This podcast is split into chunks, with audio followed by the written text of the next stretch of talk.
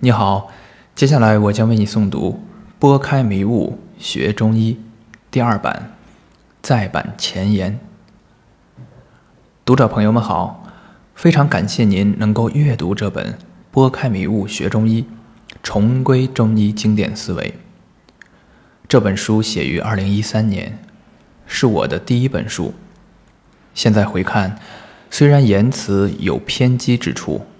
有些文字并不完全符合经典之意，但这些都是当时的我经过深思熟虑后写出的。感谢能够得到大家的支持，在经典的学习之路上，永远没有终点。我会以一个小学生的心态一直学习下去。希望大家能从这本小书中感受到经典的魅力，用心去感受经典。能将所得高效地应用于临床。本书此次修订，内容上并没有太大的修改，只是删改了一些错误，补充了一些个人认识，重点是将《神农本草经》部分的内容进行了充实。我学习经典，一直本着不增不减的心态去学习，对经文。从不敢想该如何去解释出别人不知道的新解法，而是反复阅读上下文，尽可能还原作者的原意。学医这么多年，我一直在不停地否定自己，但学习的方向没有变，一直是在按经典的旨意努力向道靠拢。这本书也仅仅是将中医的大体思维方式。进行梳理，简单描述《伤寒论》的六经体系。单纯阅读本书，最多只能获取经典中十分之一的知识。这本书只是抛砖引玉，起到连接经典的桥梁作用。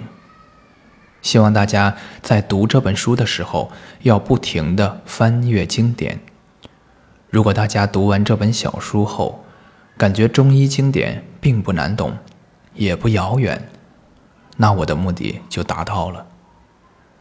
希望读者朋友能沿着经典的道路一直走下去，沿着经典的方向学习中医，越学习心里会越明白，越会由衷的敬佩经典。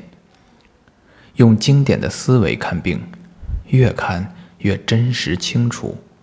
对药物的选择也会越来越精细。孟子曰：“学问之道无他，求其放心而已矣。”读了这么多的医书，能够让我心底彻底明白，把疑惑的心彻底解除并放下的，只有经典。经典是中医的财富。感谢经典的作者。希望更多的人能够通过反复阅读经典来使自己放心。王伟，二零一八年七月。